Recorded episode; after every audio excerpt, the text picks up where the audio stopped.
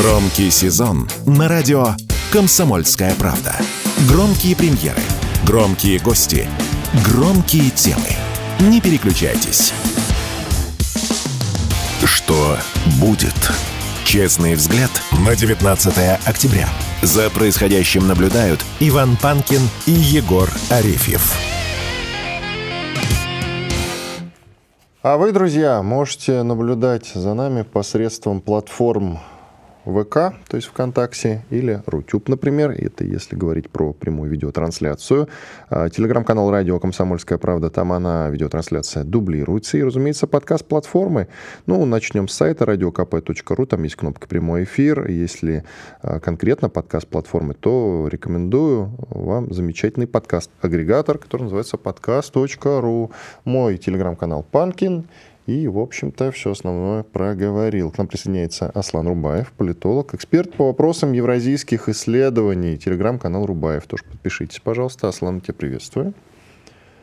Привет, Ваня. Так, что касается, мы сегодня просто затеяли того вот эту скрипку по поводу э, некой оси, которая, возможно, выстраивается Россией, там, грубо говоря, Россия, Китай, Иран, еще какие-нибудь страны. Сирия, вот Егор предложил. КНДР. А, КНДР, конечно же, куда же без КНДР. А, как ты считаешь, насколько это реально?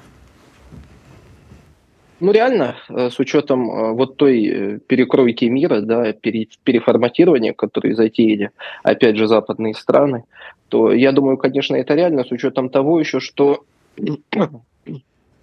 прошу прощения, просто что-то приболел.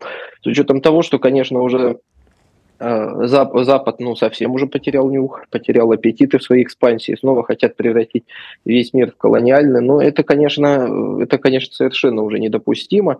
И я думаю, конечно, что э, сегодня вот та система, которая была выстроена после распада Советского Союза, она себя изжила.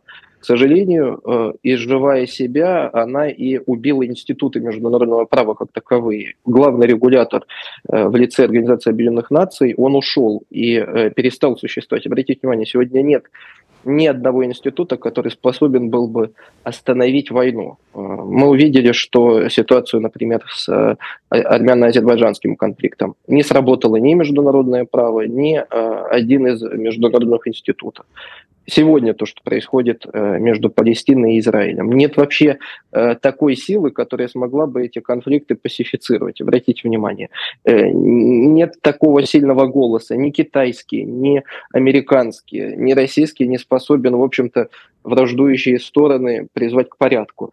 А, а помните, как в 20 веке было? Был Советский Союз, были другие Соединенные Штаты Америки, и они, в общем-то, способны были стукнуть кулаком по столу и э, навести порядок, потому что они понимали, э, тогда еще близость к той Второй мировой войне была, и они понимали, что такое действительно реальная война.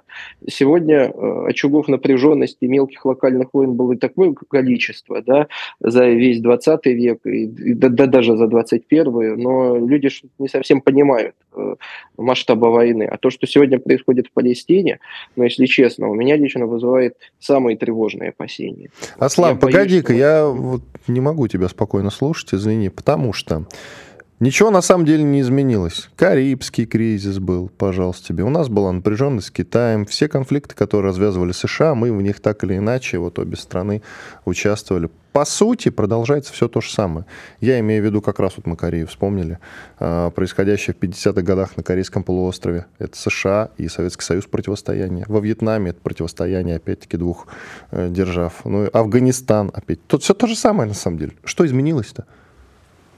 Э, изменилась вовлеченность. Слишком много стран теперь в эти конфликты э, вовлекаются. Если в армяно-азербайджанский конфликт могли быть вовлечены Иран, Турция, Россия, то есть это уже конфликт, который выплескивается на регион, не на, не на локальное место, вот, а вот на целый регион, то есть куда уже будут включены другие страны, э, блоковые страны, там, допустим, как НАТО.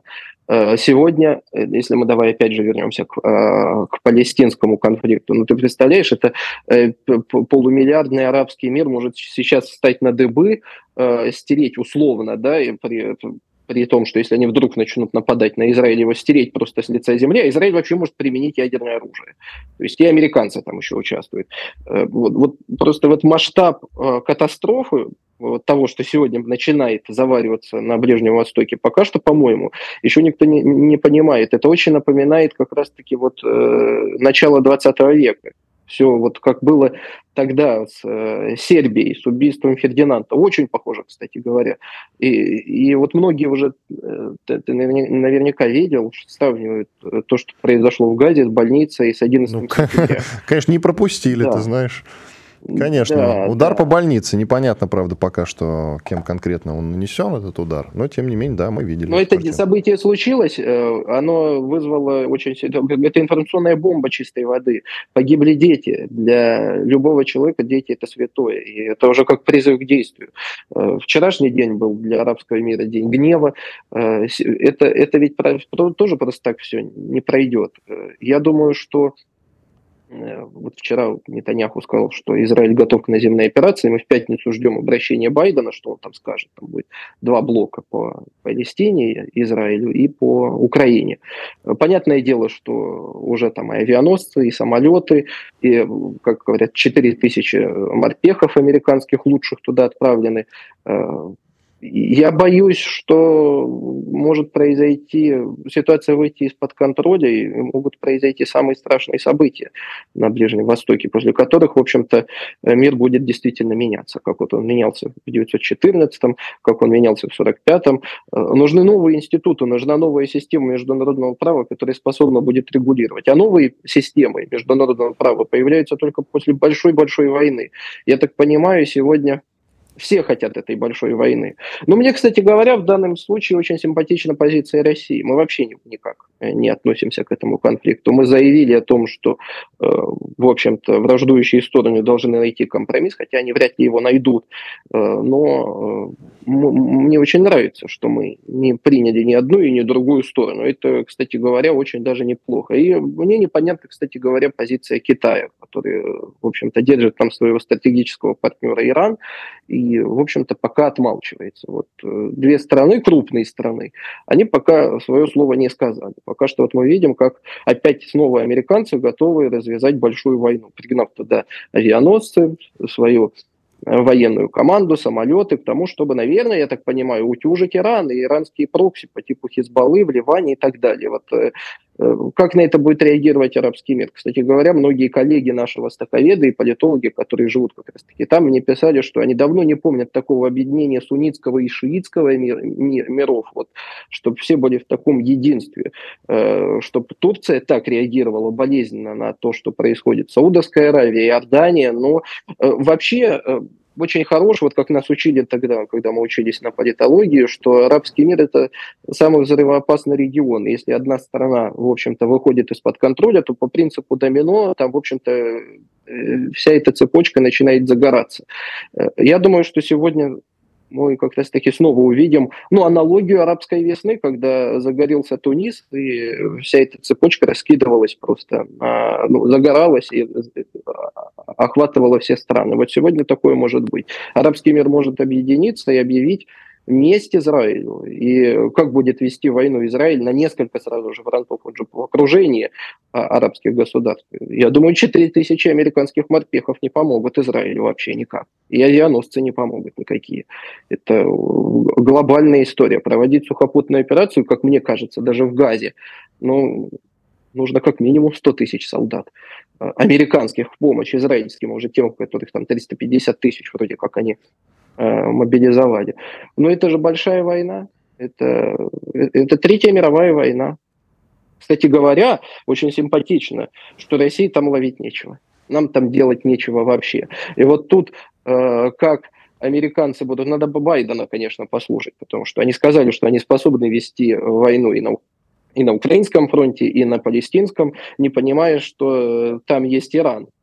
Э, который уже совершенно другой, э, качественно другое, другое государство, э, самостоятельное во всех смыслах этого слова, и Египет, у которого, ну, скажем так, одна из мощнейших и крупнейших армий в регионе. Я думаю, вряд ли, несмотря на там стратегическое союзничество и партнерство между Египтом и Соединенными Штатами Америки, Египет, в общем-то, будет нейтрален. Вот это все, конечно, очень-очень интересно сейчас. Аслан, а на ваш взгляд, э, есть решение вообще в целом у этой проблемы? Потому что мы выступаем за создание палестинского государства последовательно, но есть подозрение, что это как будто бы не решит проблемы, и вот это откладывание наземной операции, в том числе из-за тучек, как там говорили э, много раз, которая вроде бы должна начаться, она на самом деле не начинается, потому что просто людей выдавливают из сектора газа и ждут, пока они все оттуда убегут. Хороший вопрос, Егор, но мне кажется, просто-напросто Израиль боится начинать э, сухопутную операцию. Он знает Я тоже так думаю.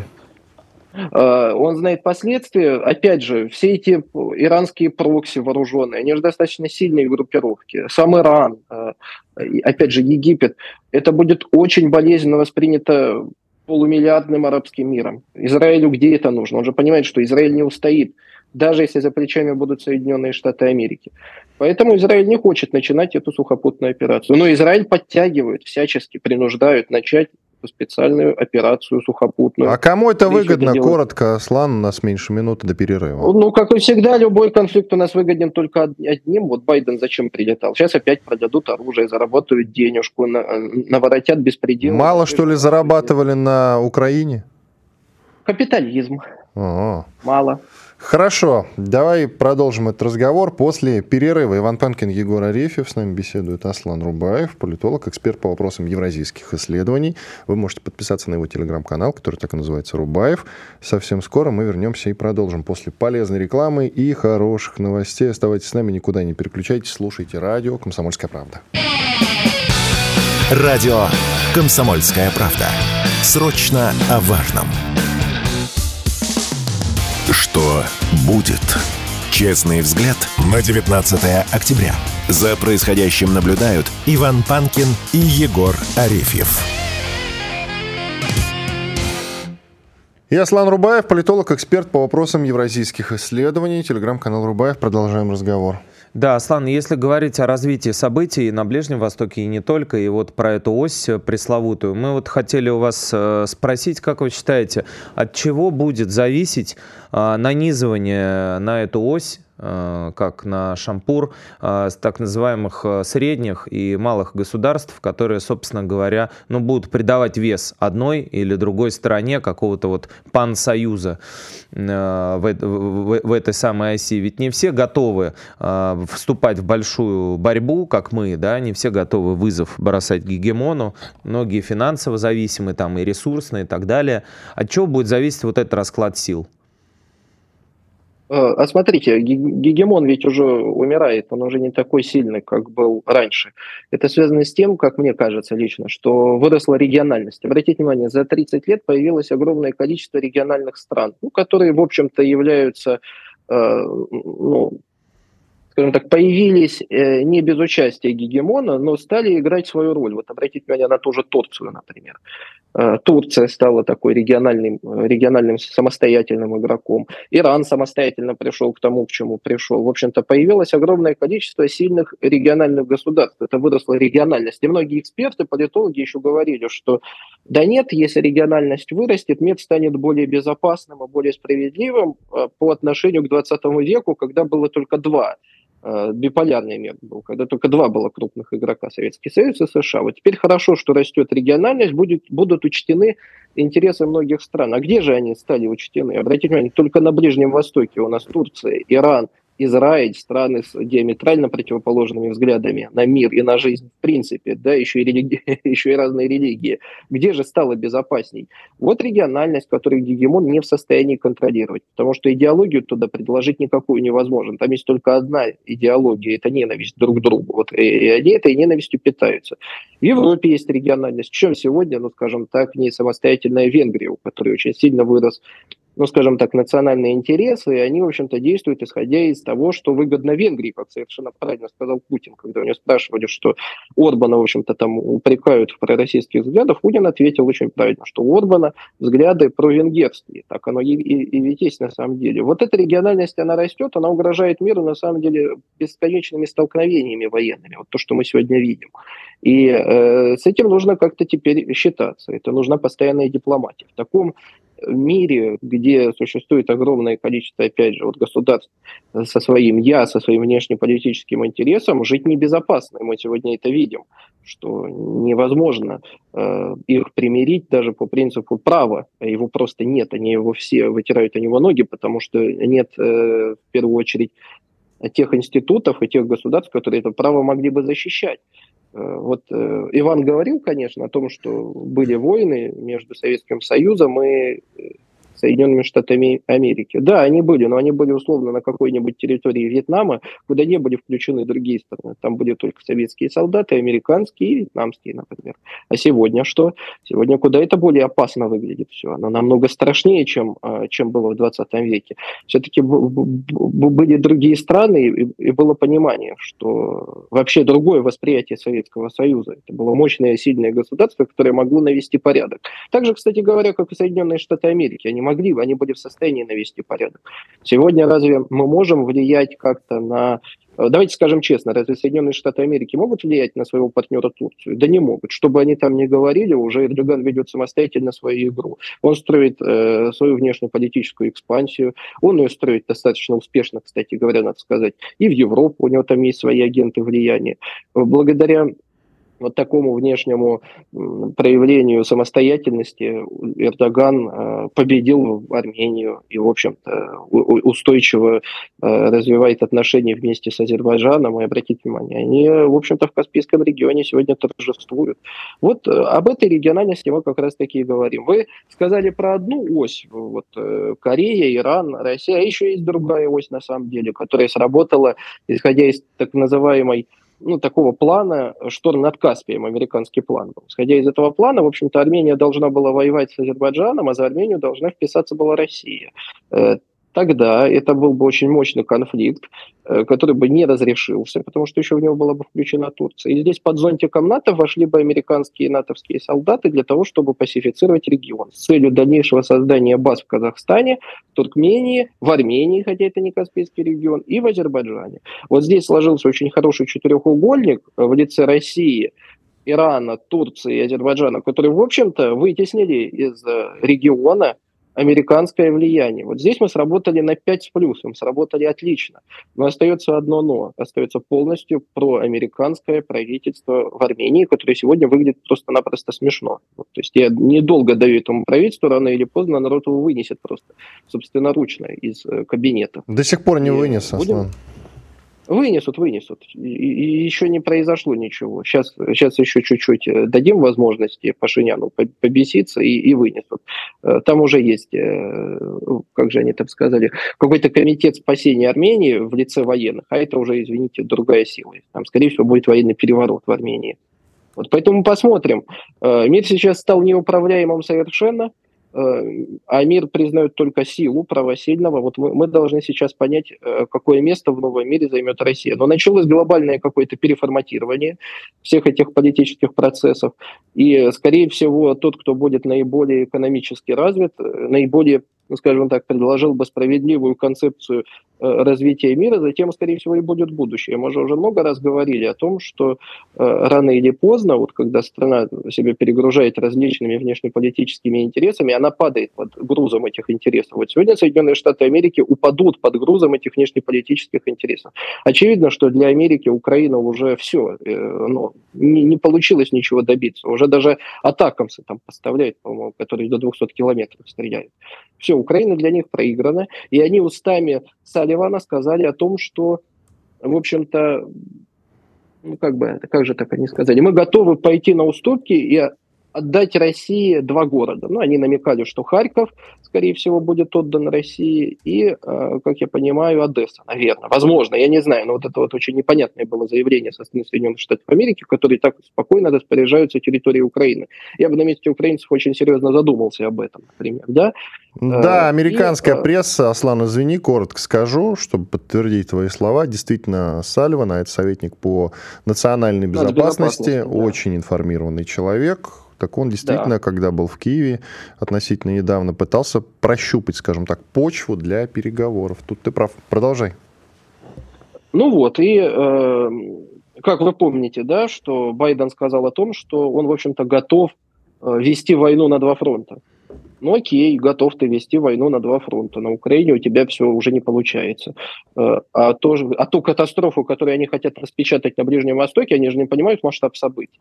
Они же просто не понимают, что это будет уничтожение, что им вот эта спецоперация «Буря в пустыне» покажется просто детским садом, то, что у них их там сегодня ждет. Что будет делать Байден, когда для Израиля откроется несколько фронтов, и туда хлынут арабы вооруженные, да даже просто пистолетами, да даже телефонами. Да они числом возьмут и будут стирать лица земли. Тогда уже не 4 тысячи американцев там потребуется, а намного-намного больше.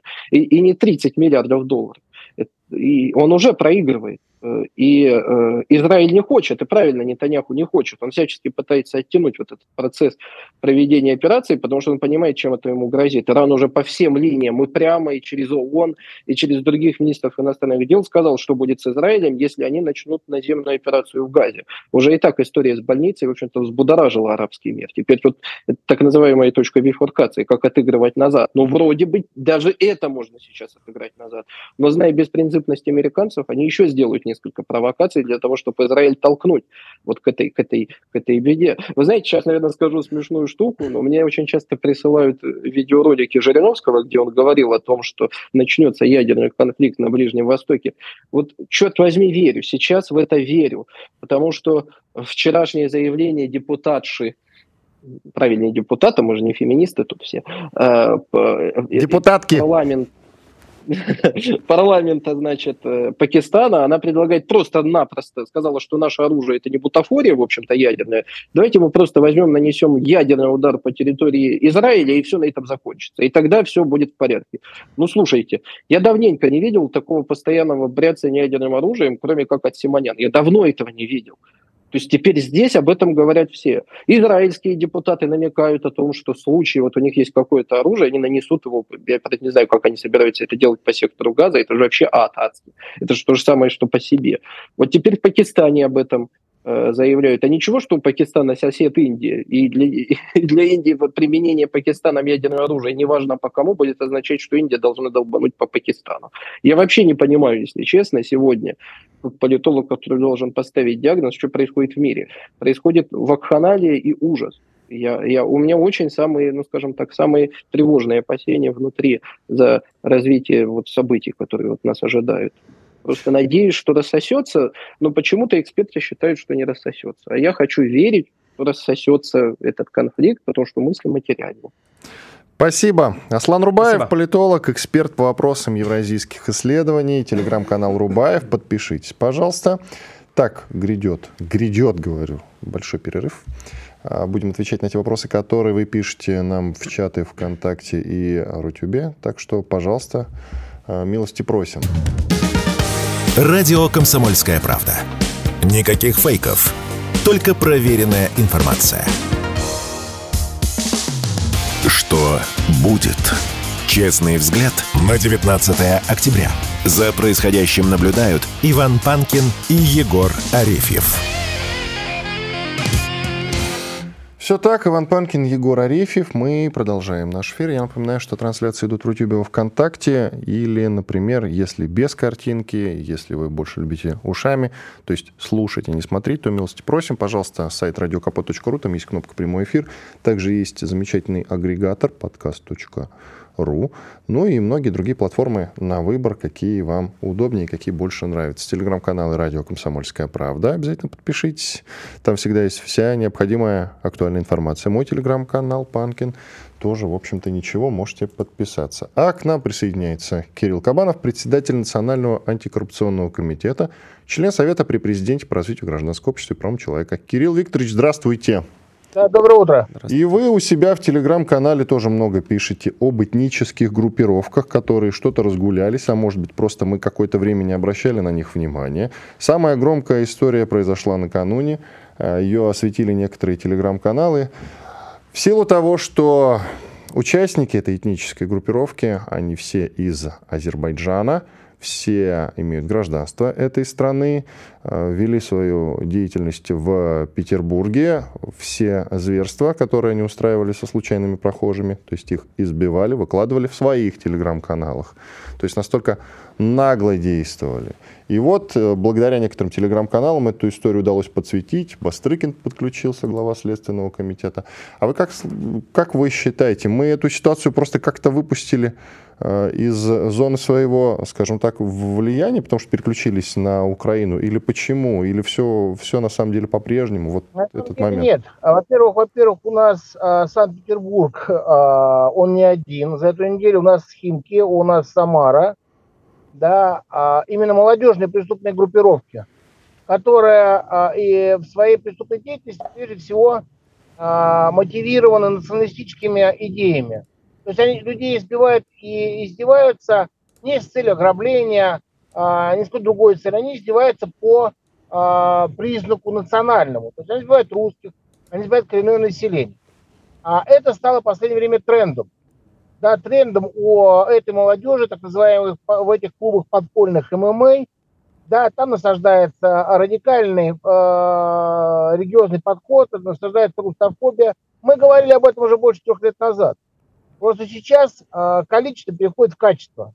Э, такие истории, кстати, уже были, и уголовные дела возбуждены в Москве. Вы помните, наверное, в метро избивали, ходили, то же самое в подземных переходах. Э, с, снимали на камеру, бросали а, в, в интернет-пространстве. Значит, э, у нас ситуация, при том, что там Сомали, там дальше. Там возбудили уголовное дело по избиениям, этническая банда. Они обратились, э, эти подростки обратились к губернатору и сказали матерной форме, что они с ними сделают, да? Вот.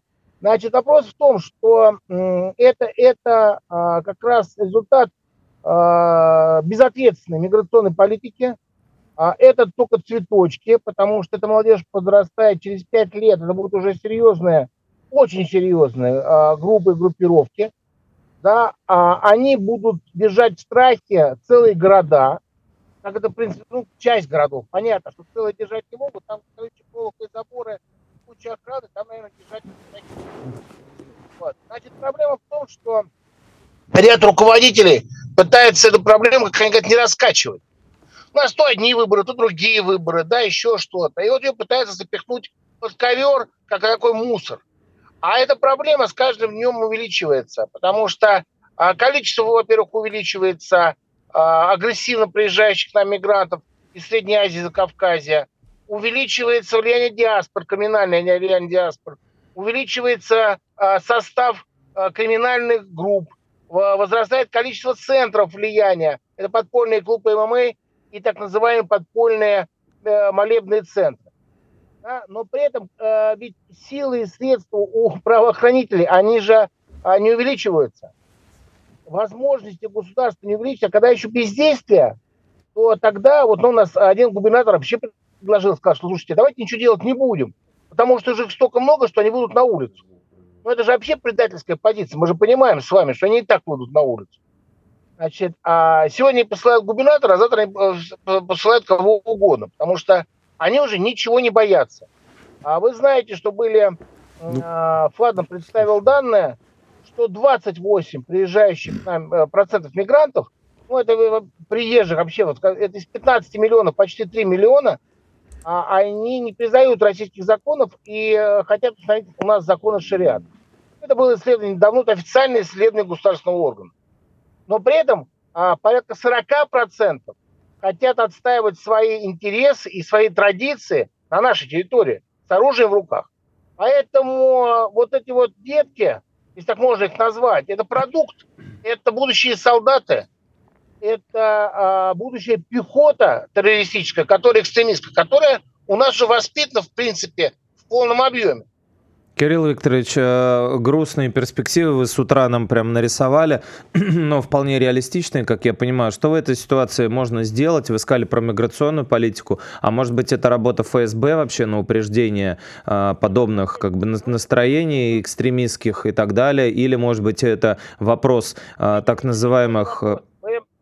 Дело в том, что для того, чтобы работать по этническим группам, потому что я, я понимаю, как бывший сотрудник спецслужб, Я понимаю, что а, нужны специалисты а, со знанием языка, специалисты, знающим традиций. Их не хватает, их просто нет практически. Потому что брать из этой среды – это брать потенциальных предателей. Да, и это очень опасная практика. А вот специалистов надо готовить, их практически нету. Э, язык, язык сложный, знание традиции сложное. Да, работать на предупреждение, ведь это же а, огромный пласт, который надо перекапывать. Мы с вами прекрасно понимаем, что а, вот эти те же самые интернет-каналы, о которых мы говорим, различные блоги, которые они ведут, их огромное количество. При этом а, их активно поддерживает а, и ЦЕПСО, их активно поддерживает Запад, раскачивает ситуацию. Они уже приезжают в Россию прокачанные. Дело в том, что в Средней Азии приезжают почему радикалы? Потому что в их странах ведется борьба с религиозным радикализмом. У них запрещены те же самые никабы, так как нетрадиционная а, форма одежды и правления религии. А у нас они уже в метро и везде специально провоцируют наших граждан. Это, это, это на фоне борьбы с терроризмом, кстати, чтобы было понятно, на секундочку, да? Усиление мер борьбы с терроризмом. Значит, вопрос в том, что нам надо ужесточать э, миграционную политику. Нам нужно, как только совершается какое-то правонарушение, не говоря уже о преступлении, проверять всех на законность получения российского гражданства. Я вас уверяю, что при правильной проверке будут найдены а, нарушения, и а, этих лиц надо решать а, незаконно приобретенного гражданства Российской Федерации. Кирилл Викторович, а вот этого... старейшие э, э, работы с общинами, вот этими так называемыми, которых они слушаются там, в отличие от закона российского, такое не работает? Роль, роль, роль усиления диаспор наоборот. Это очень опасная практика. А как только диаспора заменяет органы власти, власть полностью дискредитирует. У нас единый закон, вот скажите, пожалуйста, у нас есть русская диаспора? Нет. Не слышал, да, такого. Нету. Да, да, да, вот. Или вы, может быть, вы слышите про белорусскую диаспору, хотя она есть, но она занимается культурой, а не а решением проблем, в том числе уголовного характера своих участников. Нет такого понятия диаспора, оно есть только с культурной позиции. Значит, все остальное – это организованная преступная группа. Руководство организованной преступной группы. Все. У нас единые законы, люди, которые приезжают, они, у нас только единственный орган – это власть да, у нас суды, у нас правоохранители, вот с ними все вопросы должны решаться в рамках закона. Кирилл Викторович, и вот вопрос тут сразу всплывает-то как раз, какое наказание должно быть для вот этих ребят из Питера, из Химок? Как вы считаете? Ну, Депортация? Смотрите, значит, вопрос следующий. А, во-первых, во-первых, а, правильная окраска уголовного дела. Это не хулиганство. Это не хулиганство это а, действия на как раз экстремистские действия на основании национальной розни и ненависти. Да, вот совершенно, потому что вот э, они прикидывают, что они просто хулиганские соображения, они знают, как себя вести, у них неплохие адвокаты, они понимают, как себя вести. Значит, э, вот э, почему-то, э, когда происходит подобное, так называемые русские националисты, им сразу клепывают экстремист. А вот этим делают хулиганку. Почему? боятся обидеть диаспоры и боятся обидеть кого-то, или боятся признать, что такая проблема есть. Значит, это первое, потому что там, там уже строка другие. Второе, а если, если я еще раз сказал, проверять а, их гражданство, за законность получения гражданства, кстати, сейчас такая практика уже есть. И в МВД меня, кстати, коллеги поддерживают. Большое спасибо. А вот вопрос в том, что они, они выявляют, и если есть нарушения, они, как правило, есть значит, лишать гражданства и высылать. Все. Но там они в тюрьму не сядут. Понимаете? А, а они не понесут никакого наказания. Вернутся потом. Минуточку. Они, они выходят, выходят уже не гражданами, а после, после этого высылать. Вот сидели, до свидания.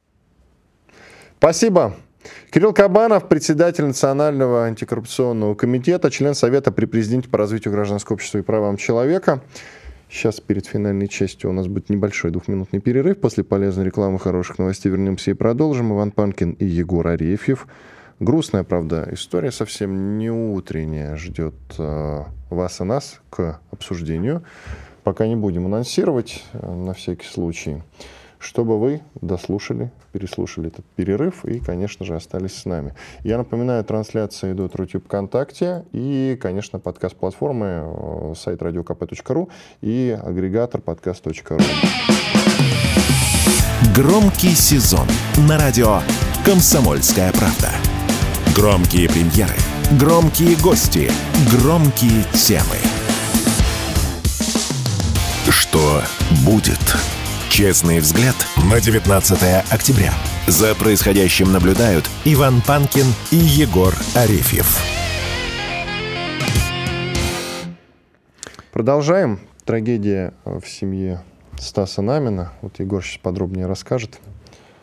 А, там приемный сын, насколько я понимаю, да, зарезал а, его тещу Стаса Намина и а, одного из сыновей. Предполагается, что так, да, мы не будем пока утверждать. Стас Намин, которого вы все знаете, вокалист и лидер группы «Цветы». И ну, сейчас уже и у него и театр Основатель есть, и парка Горького, да, и руководитель, э, так сказать, художественного э, э, театра «Зеленый парк» внутри парка Горького. Э, по паспорту, кстати, Анастас Микоян, он назван в честь деда, поэтому э, сын его, Артем Микоян, один из был траги, тра, тра, трагически погиб, был убит, зарезан вместе с бабушкой своей, Полиной Ткаченко. Они найдены в Подмосковье, в коттедже в деревне Крюково, это Истринский район. А, сын Стаса Намина, Артем, был художником и кинематографистом, он был правнуком соответственно, Анастаса Микояна, советского государственного руководителя, очень большого. Найдены они со множеством ножевых ранений. Следственный комитет уже э, ведет расследование, они уже на месте преступления. Задержан э, другой сын э, Стаса Намина, старший сын его на месте э, преступления. Работает э, следственная группа, снимают это все. Э, прямо в квартире эта вся резня. Вот.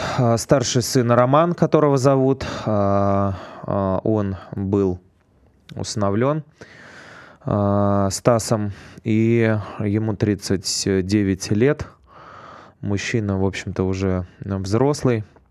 Несколько есть версий предварительных. Одна из них наркотики, а, воздействие их, а, другая а, спор имущественный, так называемый, из-за продажи, видимо, этого самого дома, на который тоже, может быть, каким-то образом претендовал подозреваемый. Короче говоря, жуткая резня к этнической преступности, которую мы обсуждали, она никакого, естественно, отношения не имеет. Но, тем не менее, мы выражаем соболезнования всей семье Стаса Намина и ему лично, всем, кого это, к сожалению, коснулось. Ну вот это сегодня утром обнаружилось такое. Дай бог ему сил. Обсуждать так. Теперь к обсуждению новых тем. Что будет? Автор мультфильмов про Масяню. Это было еще до того, как интернетом стали пользоваться все без исключения. А, Олег Куваев, вот Масянин он создал, я имею в виду еще в стародавние времена, но проект по-прежнему популярен, мультипликационный, скорее всего, вы либо его знаете, либо точно слышали что-нибудь об этом проекте. Так вот, э, автор Олег Куаев стал фигурантом уголовного дела по статье о призывах к деятельности против безопасности государства. А конкретно он призывал через свои мультфильмы посредством своего персонажа Масяня российскую армию сдаться. Это, кстати, не первый э, подобный мультфильм. В самом начале спецоперации он выпустил э, ролик, где Значит, вот персонаж Масяня пытается объяснить детям, что происходит. Я его не так давно пересматривал. Я, правда, подумал, что это ну, обычная либерота. Наверное, не тянет на уголовку. А вот тут выяснилось, что есть еще кое-какие, скажем так, призывы. Возможно, в силу того, что мультиков-то вышло много, вряд ли кто-то сидел и отсматривал целиком. Э, не исключено, что еще есть где-то э, до чего докопаться. Но не знаю. Подозреваю, что да, какой-то, скорее всего, ему за это либо штраф дадут, либо, может быть, дойдет до срока. Непонятно пока что. Ну да, э, Олег ответит, петербургский мультипликатор, кто вдруг не знает, и сценарист. Я, я, например, помню, как шла Масяня, но это совсем был не тот э, мультсериал, на котором я рос. Кто-то от него писал кипятком, и мы помним, что либеральный пропагандист, э, иноагент Юрий Дудь брал у интервью у Олега Куваева. Он из Петербурга уехал в Европу, живет в Европе, и рассказывал, что как вот он съехал, как из, из этого жуткого государства, где скоро отменят интернет, интернет, это Россия. Вот. Э, и, в общем-то, потом э, при помощи этого мультика, который смотрят не только э, взрослые некоторые кидалты, но и дети, да, действительно, он начал Масяню там с украинским флагом рисовать и так далее. Ну, то есть, с одной стороны, до чего мы докатились за мультики, заводит уголовное дело на человека. С другой стороны, мы, который эфир, уже говорим о том, что нету никаких просто мультиков, нету никаких просто а, постов в сети, а есть информационные войны, которые, согласно, например, э, военной доктрине США, приравниваются к обычным э, боевым действиям, к обычным акциям, которые воздействуют на мозги людей, на их когнитивные, так сказать, способности и, конечно же, создают очень большое преимущество в ходе ведения э, различных военных противостояний. Поэтому, конечно, суду там разбираться, как кто что нарушил. Ролик определенный вменяют в вину Куваеву. Он ответил ответил, что пока рано орать. Вот так вот он а, отреагировал а, на Рано орать, что он... Рано орать, типа по поводу того, что его э, сажают, как бы подтверждение он пока лично о возбуждении дела не получил. А проживает он в самой мирной стране мира, особенно сейчас, угадай в Израиль, какой? наверное. Конечно. Еще про жителей Израиля поговорим. Я только коротко напомню, что в отношении и другого российского мультипликатора Павла Мунтяна, он, кстати, внесен в список иноагентов, и известен благодаря проекту «Мистер Фриман». Многие тоже наверняка, или, может быть, не наверняка, может быть, я думаю, что я знаю, а вы на самом деле не знаете. Так вот, есть такой мультик «Мистер Фриман», который э, рассуждает на глобальные темы, некий персонаж таинственный.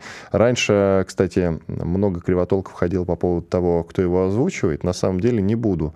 Э, если сами хотите, можете найти и посмотреть. Не буду называть э, актера, который его озвучивает. Ну, в силу того, что есть некое э, уголовное преследование по, к преследованию мультипликатора Мунтяна, поэтому фамилию человека, который озвучивает, на всякий случай называть не буду. Все потому что он, знают, да, да, потому что он-то как раз законопослушный послушный гражданин. Да. И не будем их вот приравнивать. А вы, если захотите, можете посмотреть. Так вот, там уже возбуждено тоже уголовное дело о публичном распространении фейков про вооруженные силы России. И там как раз поводом а, для преследования послужил пост Монтяна в Телеграме, в котором он обвинил российских военных а, в гибели там, жителей украинской Бучи. То есть обвинил российских военных в том, что они оказались вовлечены в фейк, угу. который придумали вообще на Западе. Угу. Прекрасно. И вот теперь ему, конечно, ну, либо какой-то там, я не знаю, грозит а, уголовное дело. Скорее всего, он там штрафом не отделается, и когда-нибудь, когда он вернется в Россию, ему придется за это ответить. А теперь, а теперь самое интересное о жителях самой мирной страны на свете, которая ни в кого не стреляет. Помнишь известная шутка? Какой-то, значит, сотрудник Яндекса э, уезжал из России, со словами «я не хочу жить э, в стране, которая воюет с соседями». Сначала он уехал в Турцию, а потом уехал в Израиль. В Израиль, да. Певица Саша Савельева, которую вы точно знаете по группе «Фабрика». участию в группе «Фабрика». Она, оказывается, давным-давно, уже много лет, не то чтобы она переехала после 24 февраля 22 года, а давным-давно вместе с мужем живет в Израиле, в славном городе Ашкелоне, который находится на границе секторов Газа, да. что тоже довольно забавно. Она находится там по-прежнему, никуда не уезжала. Но претензии не к ней, потому что она никаких околополитических и политических заявлений не делала абсолютно, но есть у нее муж но есть у нее муж. Как обычно, в семье не без урода. Кирилл Сафонов его зовут, он известный, или, опять-таки, вот я говорю известный, да кому известный, а кому нет. Актер. Ну вот опять, это вот по части Егора, он у нас в шоу-бизнесе разбирается. Делает этот Кирилл Сафонов, прямо скажем, разные заявления, при этом, как мы любим, зарабатывает где, угадайте, с трех раз? Ну, не в Израиле точно. В Израиле же, ну как, жить хорошо а зарабатывать нехорошо. Зарабатывать лучше у нас, да. Он э, периодически в театре э, «Современник» появляется, и сериалы продолжают с ним выходить. Вот, несмотря на то, что э, не раз после переезда в Израиль он критиковал э, действия нашей страны и поддерживал ВСУ. А, человек с двойным гражданством. Мы, кстати, двойное гражданство тоже будем как-нибудь обсуждать. Мы давно и с двойным дном. занесли на, на, над этой темой ножик свой. Вот. И, собственно говоря, после отъезда из России он сказал, что будет там заниматься музыкой и э, играть в израильском театре на иврите, ну, то есть э, заниматься творчеством. Да, но оказалось, э, что, в общем-то, не совсем только этим он занимался, его будут а, проверять на финансирование ВСУ, на отправление а, пожертвований а, в помощь тем, кто в настоящий момент воюет против нашей армии. Ну, естественно, выступающий за мир и против любой войны Сафонов вывесил у себя на балконе флаг Израиля, естественно, самого мирного государства, вот, и сказал, что армию Израиля Хамас не победить армию Израиля Цахал.